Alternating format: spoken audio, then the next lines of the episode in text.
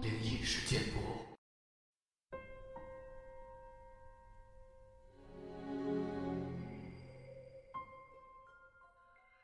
嗨，你好，欢迎来到今天的奇闻事件部，我是主播莫大人。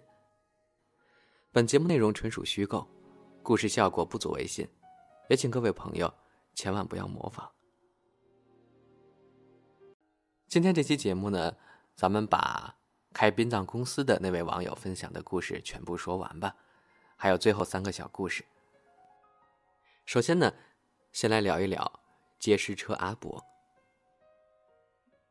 以前呢，家中生意很好，开殡葬公司嘛。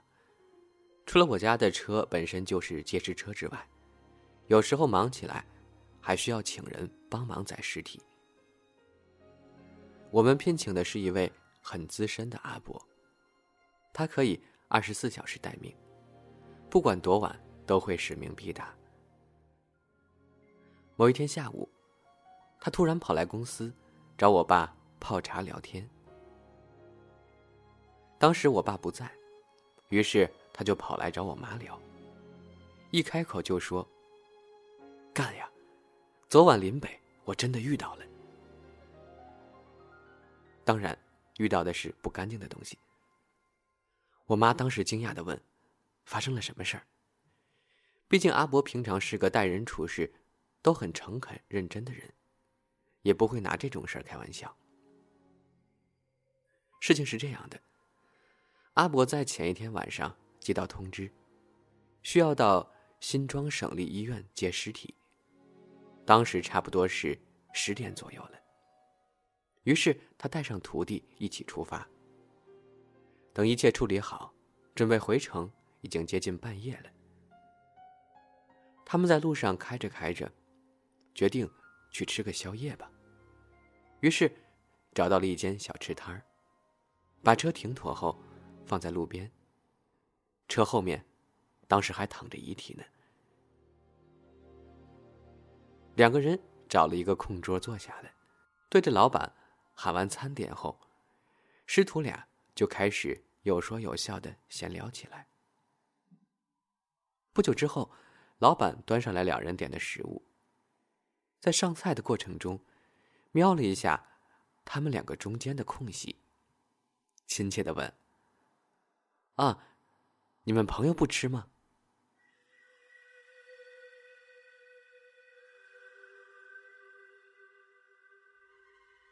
两人当场脸色铁青，也没有追问的勇气。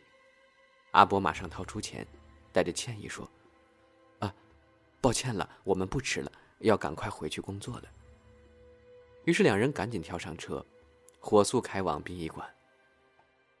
阿伯当时心有余悸的告诉我妈：“可能是看到我们俩还在拖拖拉拉，想捉弄一下我们吧。”虽然这是阿伯的阴影，但是当时我妈听到之后只觉得很好笑，哈哈大笑起来。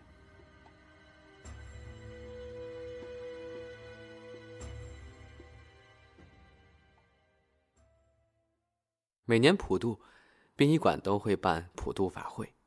现场摆好几个长桌，上面放满各式各样的食物，还有很多法师诵经。当天会有不少仪式。当时公司就是在殡仪馆的旁边。我可能只有大班到小一的年纪吧，反正非常小。此时我还是蛮常看到好兄弟的。对一个儿童来说，殡仪馆的普渡法会。就跟任何一场热闹的节庆活动没什么两样，而且某个仪式还会撒钱币呀、糖果之类的。我身为一个爱钱爱糖的小孩每年都要第一个冲上去捡。而当年的普渡法会，我一样兴奋的要我妈带我去，因为我很爱钱。虽然我妈其实不太愿意。因为她知道我的体质比较敏感，但还是受不了我一直的鼓捣。于是，我快乐的蹦蹦跳跳的跑进了殡仪馆。然而一踏进去我却感到很异样。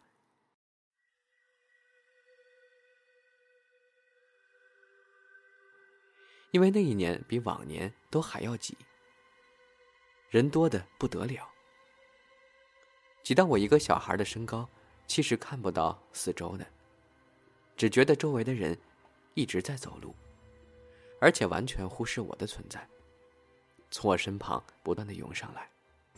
不断的擦肩而过。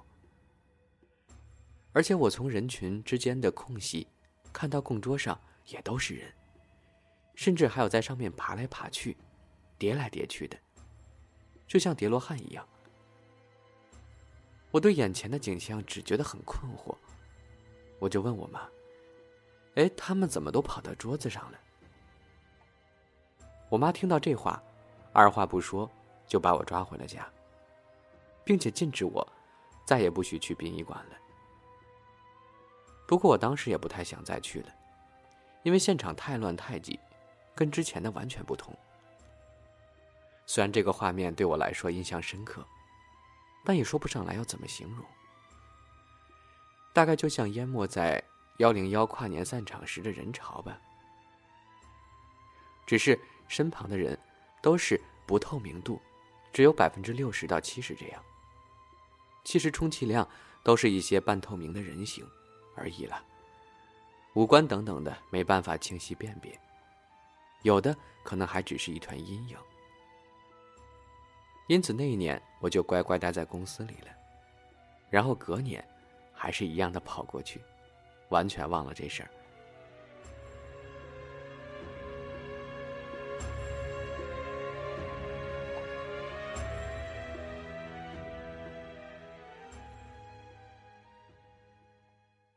再来讲一个台铁月台的男人。这个是我个人的经验，也是小时候看到过比较特殊的景象。那时候还上小学，某年暑假，我妈带我去板桥火车站搭车，准备回园林外婆家。我坐在月台的椅子上，等着等着，突然看到一位年纪大约三十岁出头。商务打扮样子，整洁的男子从我眼前经过。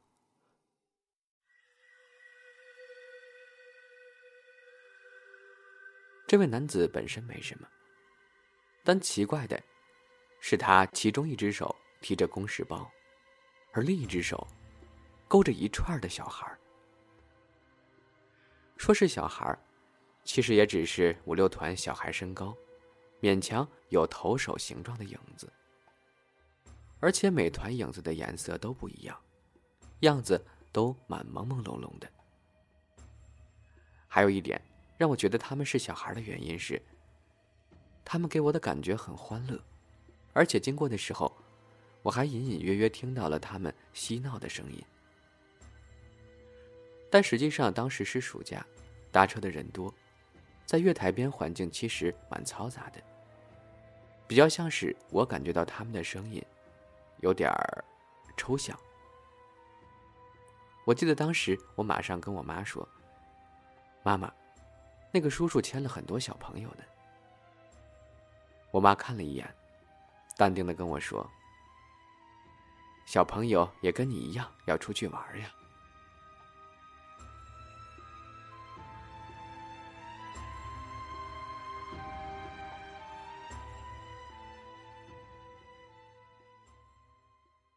好了，到此为止呢，这个监理开殡仪公司的故事呢就讲完了。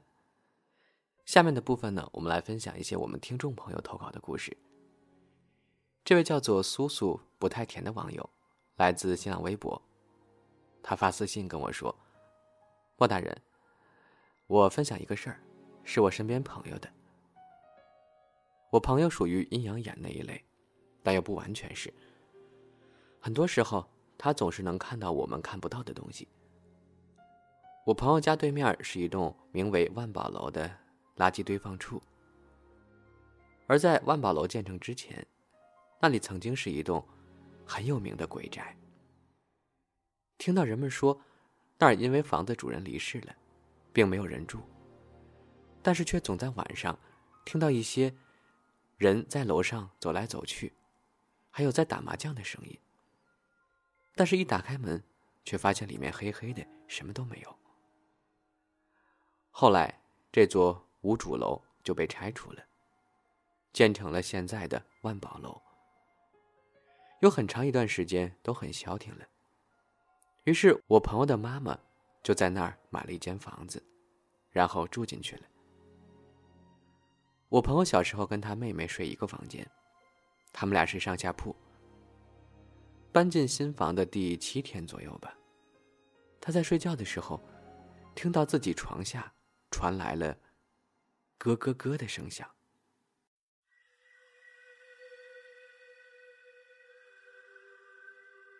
起初他没有在意，以为是妹妹在磨牙呢。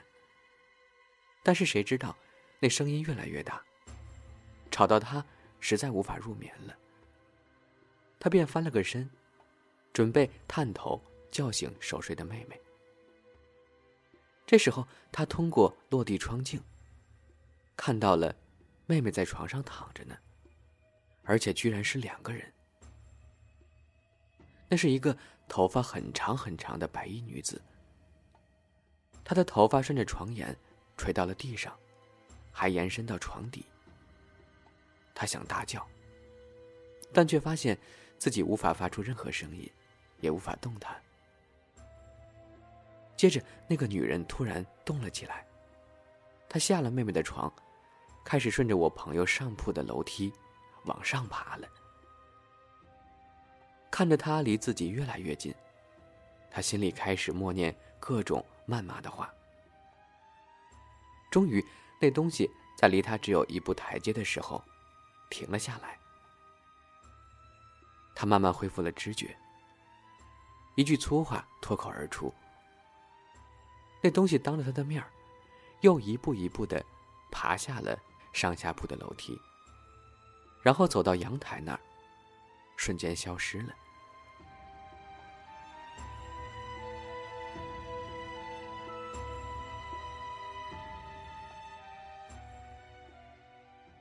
虽然你们听了会觉得搞笑，但对当事人来说，真的是要吓死了。顺带一提，我朋友妹妹第二天就觉得不舒服，朋友就跟他妈妈说了这事儿。后来妈妈带着妹妹去神婆那儿，之后了解到，对面那栋万宝楼之前的鬼宅，有个喜欢穿白色裙子的女生死在了那儿。我朋友听后始终觉得，那天那个女鬼，一定就是那个死去的女人。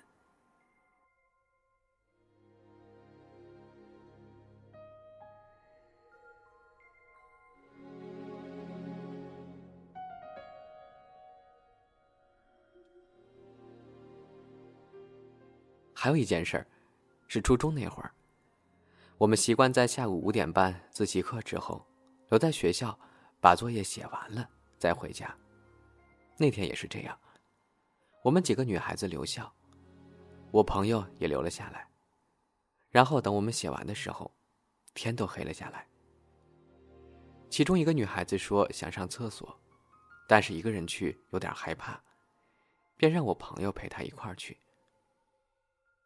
我朋友也不含糊，就跟着他去了。不一会儿，他们俩脸色发白的跑了回来。我当时很奇怪，去个厕所再怎么慢都不该这么慢呀。我朋友这时说：“快走，我们快走，厕所有东西。”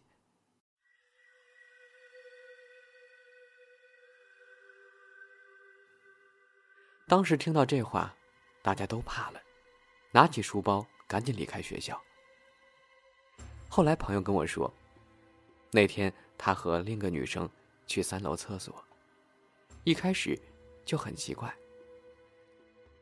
厕所所有的隔间都是关着的，里面没有任何声音。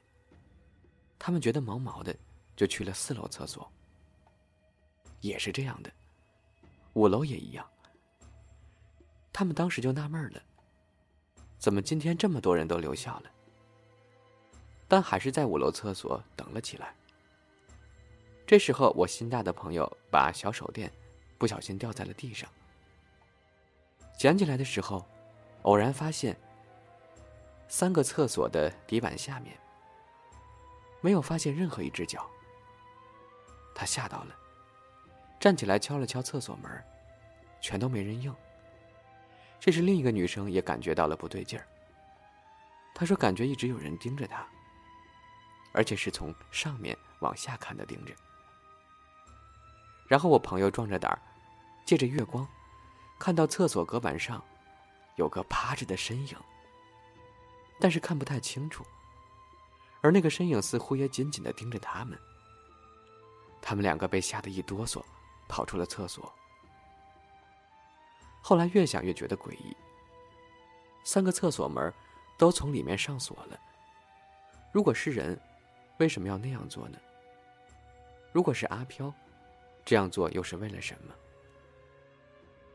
为了让他们看隔板上的他们？应该不是吧。